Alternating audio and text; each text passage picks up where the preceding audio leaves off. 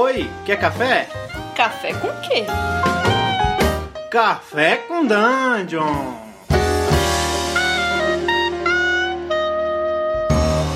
Bom dia, amigos do Regra da Casa.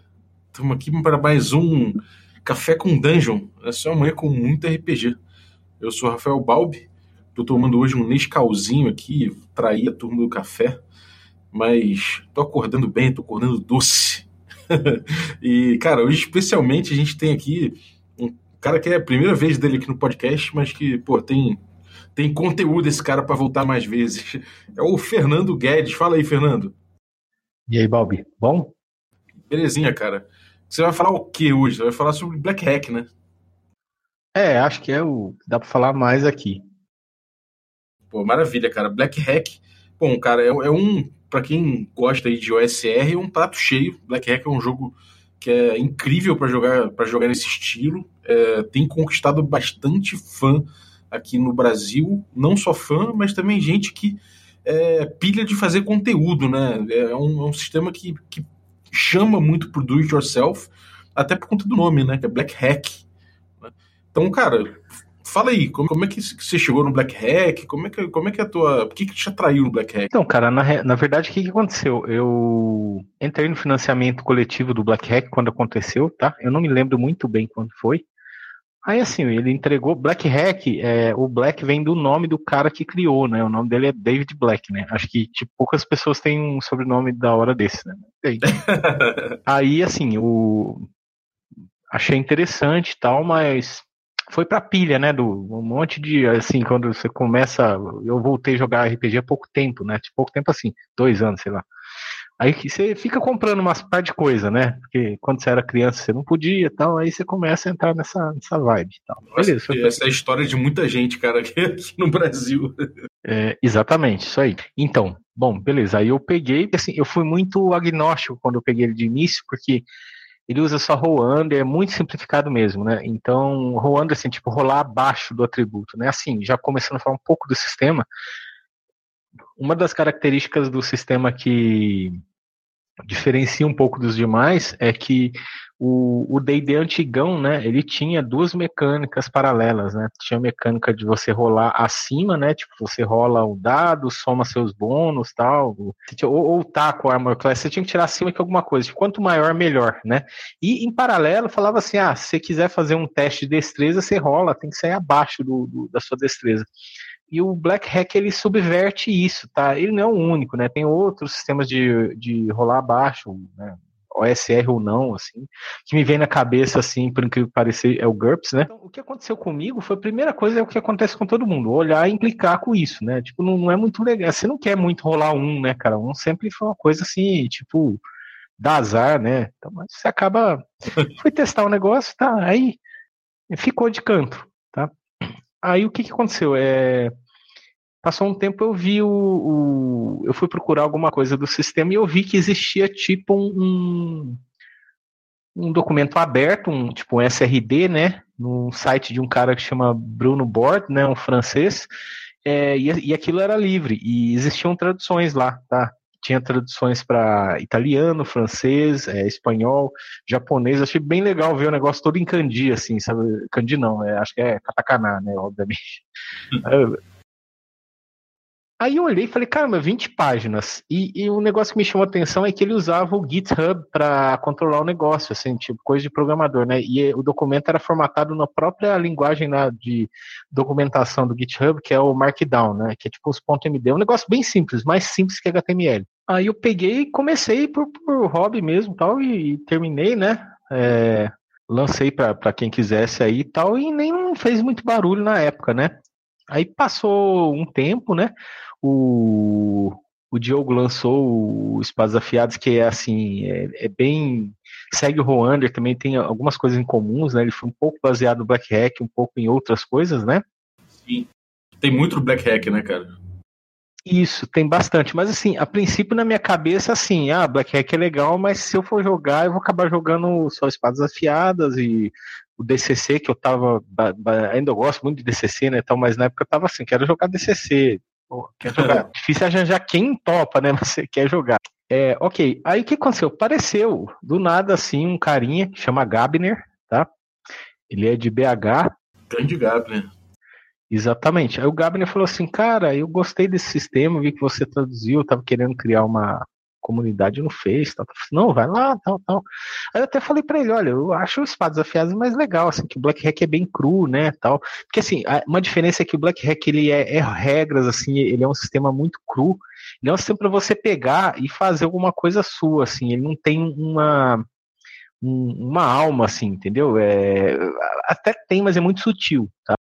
É, cara, pra quem, pra quem não tá ligado, o, o Black Hack ele é o SR, ele é da Old School Renaissance, como um bom jogo Old School, ele, ele, é, ele é bem enxuto, né? Ele é bem um, um sistema pequeno, pequeno, modular, é fácil de você alterar, é fácil de você hackear. Então, cara, ele basicamente ele não traz um grande sabor ao jogo, uma grande textura a princípio, porque as regras dele são simples. Ao contrário do, por exemplo, o DCC, que já traz bastante textura e você vai jogar já com bastante, sei lá, a magia já tem uma cara muito específica, já tem efeitos muito declarados e tudo mais, que já dá uma cara estética pro jogo. O Black Hack ele é um livro, é, é mais um livro aberto, um, ele tem mais páginas em branco para você preencher, né?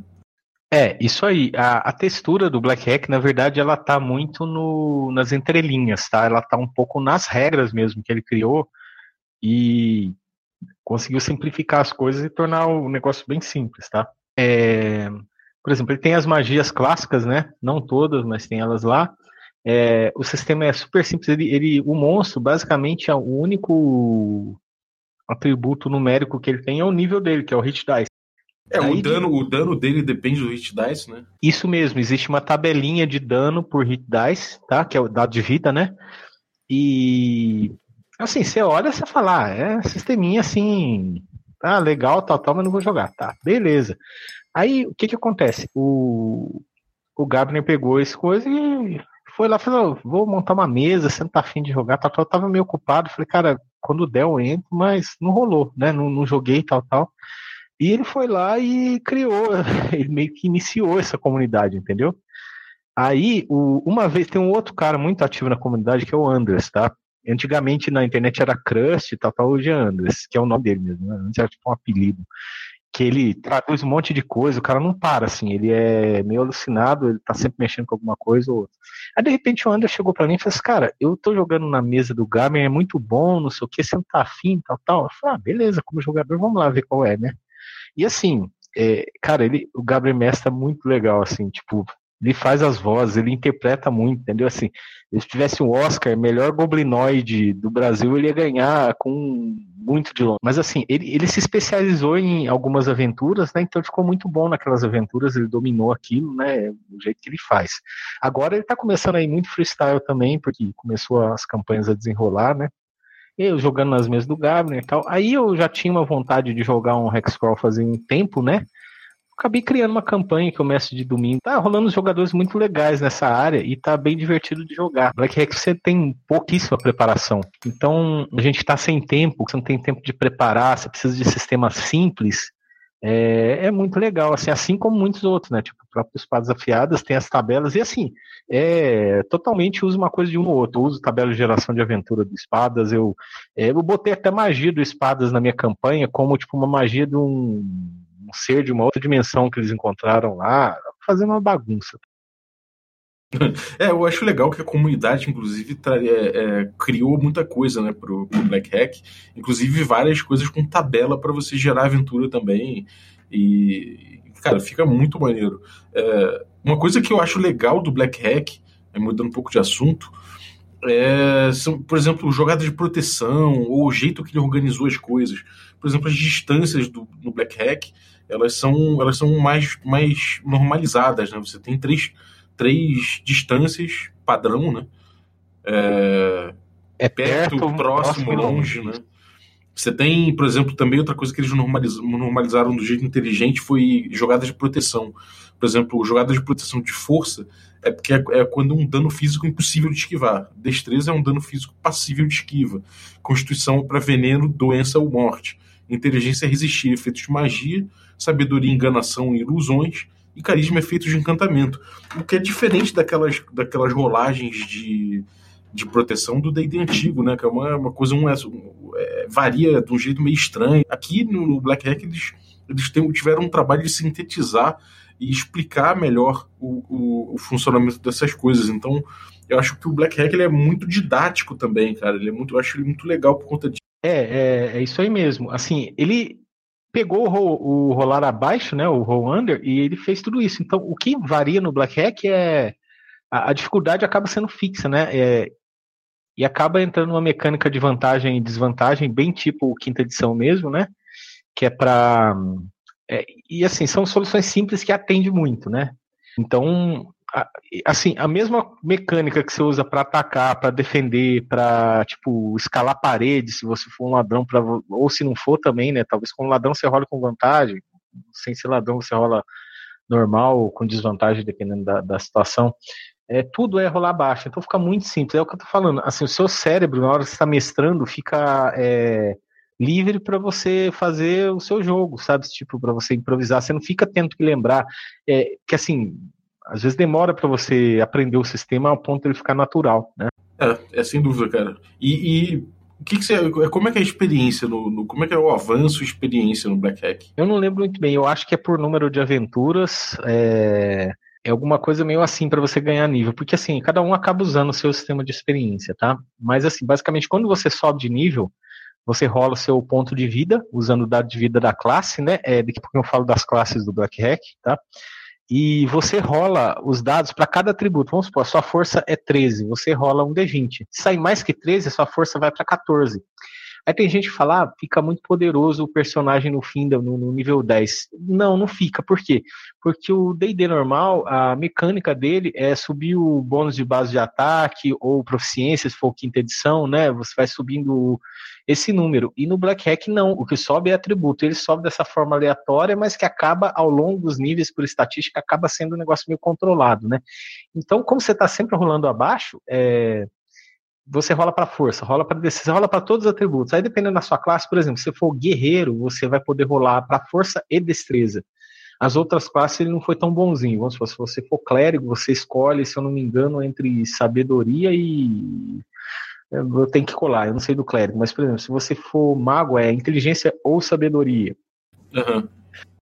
Quer dizer assim, você rola todas. Essas que eu tô falando que você escolhe, você pode rolar uma segunda vez. Então você tem duas chances de aumentar. Tá? É, que são, são os atributos pertinentes à classe, né? Então você, você rola mais porque você vai ter mais chance de, de melhorar naquilo ali, né?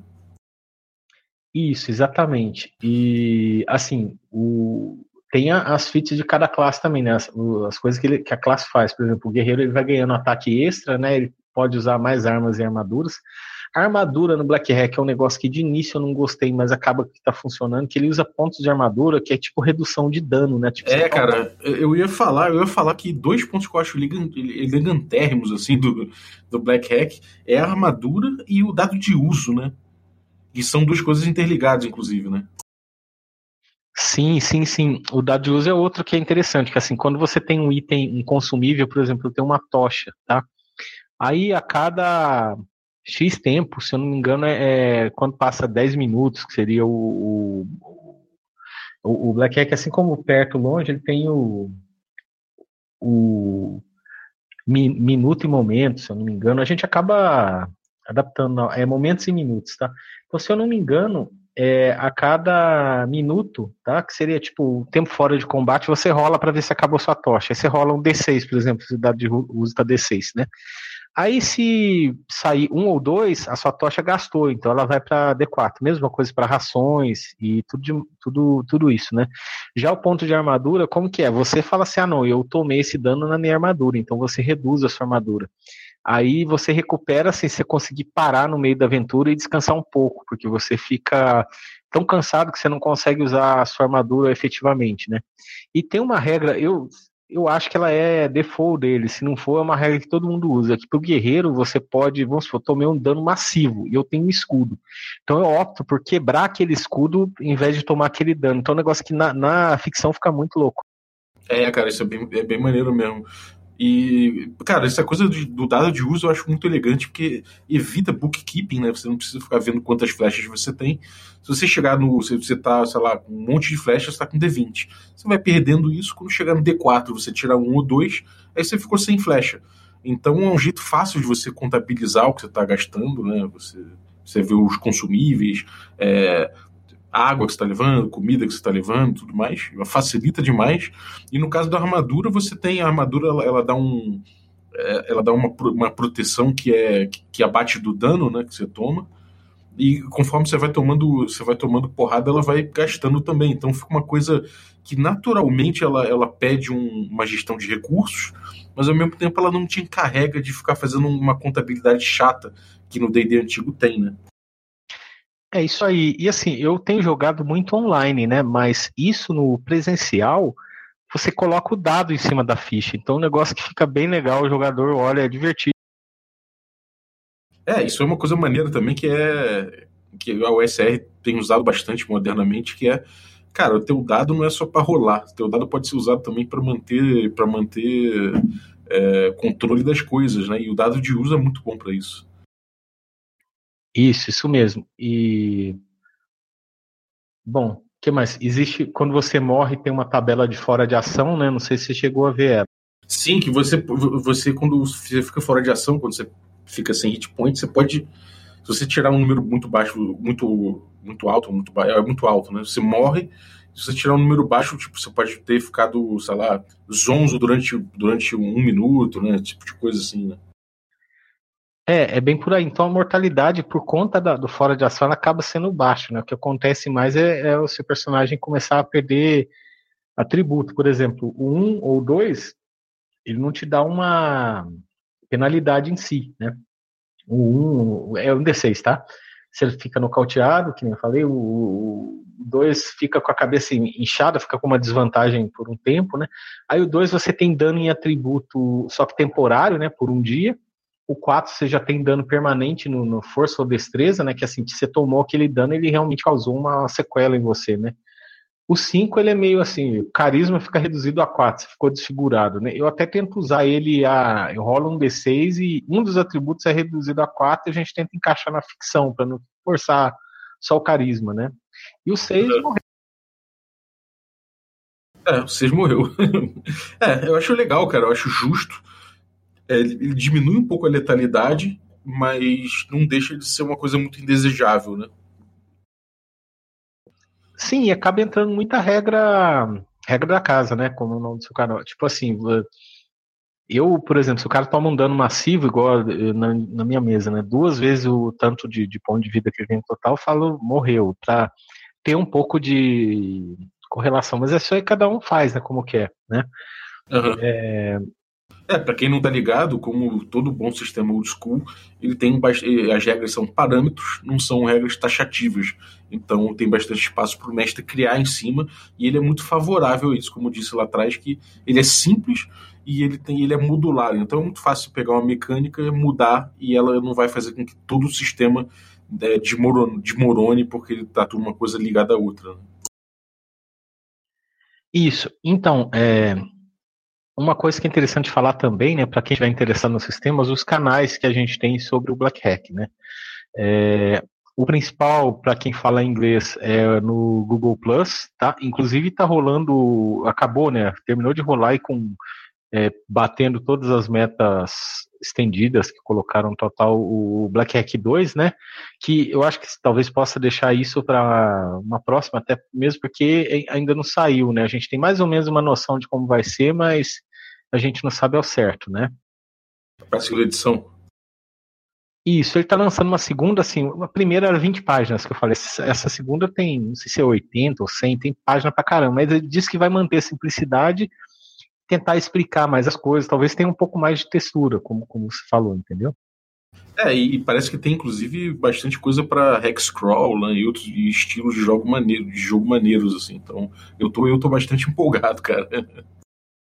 É, o que mais me empolga nessa versão 2 é o, é o hexcrawl mesmo, cara. Inclusive eu entrei num, num que assim, é Libra, né? Então sai é caro pra gente pra caramba. Eu entrei num, num no nível lá por causa do antecipado, né? Que eles vão dar acesso ao, ao material antecipado. Mas eu depois eu acabei fazendo upgrade, foi bater o stretch goal lá e é foda.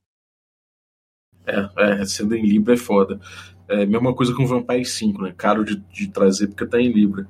Mas, cara, assim, outra coisa que eu queria falar sobre o sistema é que, cara, outra coisa que, eu, que é elegante, né? Eu acho que ele é elegante em muitas coisas e uma coisa que eu acho elegante é o bestiário dele.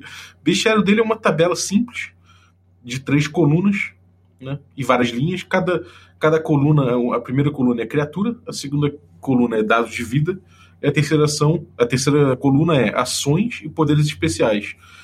Então, por exemplo, você tem aqui um Goblin, tá? É, então, primeira coluna é Goblin, dado de vida 1, e ações e poderes especiais, ele tem apenas um D6 de pontos de vida em vez de um D8, que é o default. É um, um, um, Goblin, por outro lado, ele tem também um ponto de um dado de vida e a ação e poder especial dele é que ele geralmente tem um escudo reserva se o principal for quebrado. É, aí se você pega lá Centopeia Mortal, ela tem um, um dado de vida, mordida zero, mas teste de constituição ou fica fora o personagem fica fora é, de combate lá e tem apenas um ou dois pontos de vida. Então, cara, assim, é muito simples, é muito legal. O dado de vida já informa o dano que a criatura vai dar, já informa a vida que ela vai ter. Então, todas as informações que você tem estão muito reduzidas, é muito simples. O, o bestiário é muito elegante, isso, né, cara? Isso, assim, e fica fácil de você adaptar é, criaturas de outros sistemas, assim, você tem basicamente que é, arbitrar o dado de vida dela e entender o que, que aquela criatura faz, né? E uma coisa que eu, que eu percebi sobre, assim, usando, na verdade eu uso isso em, em outros sistemas, né? Mas como ele é muito leve, ele me deixa é, um espaço muito bom para assim ver o que que essa criatura tem de diferente assim nem muita gente vai, vai mestrar coloca o dragão ali sentado na frente das pessoas tomando e dando porrada né mas o dragão ele vai voar vai fazer vai dar aquele rasante vai matar uma pessoa e por aí vai entendeu então isso é que é o negócio da criatura não são os, os atributos dela os números né Uhum. É, cara, é, a magia também é assim, né? Tem uma descrição muito rápida para cada para cada magia, uma linha, basicamente. Então, tipo, sei lá, sono, coloca seres no valor de 4d6, da, é, 4d6 dados de vida para dormir por 8 horas. e é isso. É, tipo, é muito simples, é muito direto. Não, não tem é, o que tem de margem para interpretação. O mestre interpreta de, de, acordo com o que ele acha que é justo. E com o tempo ele vai melhorando, melhorando, ficando cada vez mais é, mais consistente nas suas, nos seus, nas suas decisões, né? Então, cara, é um jogo que eu, eu recomendo muito a galera jogar. É, ele, tem, ele é muito de acordo com os princípios do, do Quick Primer e ele dá essa liberdade gostosa para o mestre, assim, porque ele é simples, mas modular e tudo mais. Então, sabe, é, ele chama você a querer criar. Os monstros não são que nem no D&D, assim, que você sabe já, todo mundo vai saber o que, que é, é a ficha de cada monstro. É, ele te dá todo o material que você precisa para criar monstros novos, para você, você tratar seu, os seus monstros como NPCs, né? Que é uma, que é uma coisa muito interessante, é do tipo, os seus monstros são únicos, eles não são aquela horda necessariamente que, que você que os jogadores já sabem os stats. Então, você, cara, eu acho que é um, é um jogo muito gostoso, assim. Eu estou muito empolgado com a segunda edição e fico muito feliz que tenha, que tenha, tenha, tenha completado lá o Kickstarter, cara, e tão bem do jeito que completou, né? Isso, isso mesmo. E assim, como ele dá muito espaço para criação, né? Assim, a comunidade aqui está muito ativa, criou muita coisa, né? Também existe a página do, do Face, que aí já é em português, né? Que é o The Black Hack RPG Brasil, tá? Na Guilda de Mestres, que é um site do, do, do Pepe, ele pôs muita coisa assim, tudo que tá rolando nesse grupo de WhatsApp e que tem a ver com conteúdo, ele tá colocando lá, Tá? Então tá muito bem organizadinho lá, virou meio que um ponto de referência, tá? Então são coisas para as pessoas se atentar. Sobre o grupo, eu apesar de ser administrador, né, cara, eu fico, eu não, não, participo tanto. Então eu acho que assim, se você se manifesta no Face, alguém te coloca dentro do grupo, ou te dá um invite, ou é, você acha lá algum post com o convite para entrar no grupo, alguma coisa desse tipo, tá? tá. Beleza, cara. E tem algum recado, algum recado fora isso aí? Essas indicações aí que a gente vai botar em link ali no, no, no, no descritivo na nossa página, né, quando sair o podcast. Então vocês pode, vão poder achar esses links aí, mas fora isso, tem algum recado, alguma coisa que você quer falar? O cara, a princípio não, acho que mais ou menos a gente cobriu bem, né, o que a gente estava falando aqui. É... Se você entrar na comunidade e procurar, você vai achar mesa, vai achar quem queira mestrar, tá saindo conteúdo o tempo todo, né? O... Tem conteúdo tipo Velho Oeste, tem conteúdo é, tipo, fizeram um hack de Doom, né? Que é tipo, são marines entrando num lugar cheio de criaturas do inferno, tal, tal, esse tipo de coisa, tá? Então, assim, tem um, um, monte de hacks. Tem o Red Hack, que é um hack gringo que eu comecei a traduzir e o Andres pegou para criar lá e traduzir o resto e tá mestrando, tal, tal, que é bem legal também, né? É, tem os hacks traduzidos que são classes a mais, porque assim, o, o Black Hack ele tem as classes básicas dele são é o guerreiro, conjura, conjurador, né, o ladrão e o clérigo, tá? E tem, é, assim, você tem outras classes aí no, no Class Hack, tem o Race Hack, que ele tem tanto para você usar a raça como raça ou raça como classe, né? Que quem tá no discurso sabe que tem esses dois estilos. E acho que é isso, cara. Entra, tem um monte de coisa pronta e se você quiser mexer, você, você começa a fazer o seu jogo ali do jeito que você quiser. Boa, cara. Maravilha. Obrigado, cara, por ter, por ter falado sobre o Black Hack aqui.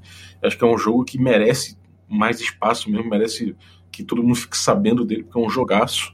Acho que todo mundo vai, vai se divertir muito. E, cara, é isso, né? Ele tem. Essa tua tradução tem de graça, né, para pegar.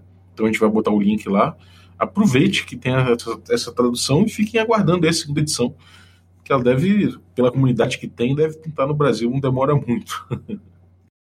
É, a segunda eu não vou traduzir, porque já é muita coisa, tô meio enrolado ultimamente, mas provavelmente alguém vai fazer, né? Eu imagino que sim, que a comunidade está bem ativa, tá? É, exatamente. Então, beleza, galera. Valeu aí, muito obrigado aí, Fernando. Se você estiver ouvindo é, esse, esse podcast na quarta, a gente tem nossa stream presencial na minha casa. É, a gente transmite pelo twitch.tv barra regra da casa. A gente atualmente está no hiato aí, jogando sistemas diversos, é, enquanto a gente não volta com a nossa com a segunda temporada da nossa campanha de D&D quinta edição. Então, bom, é bem possível que de repente Black Hack entre aí, não sei. Algum, algum outro, alguns outros sistemas vão rodar na mesa. A gente atualmente está com espadas afiadas e feitiços sinistros, mestrado pelo Vini, que está começando agora a mestrar, primeiro ano de mestragem dele, primeira vez que ele está mestrando em stream. Então vamos lá dar uma força pro garoto. e, bom, no mais, cara, é, se você curtiu aí o nosso, nosso podcast, dá cinco estrelas aí no, iTunes pra gente e acompanha nosso, nosso conteúdo, tanto no YouTube, barra Regra da Casa, quanto no, nas redes sociais de forma geral. E, e é isso. Regra da tem tudo reunido lá. Valeu? Então, um abraço aí, galera. Até a próxima.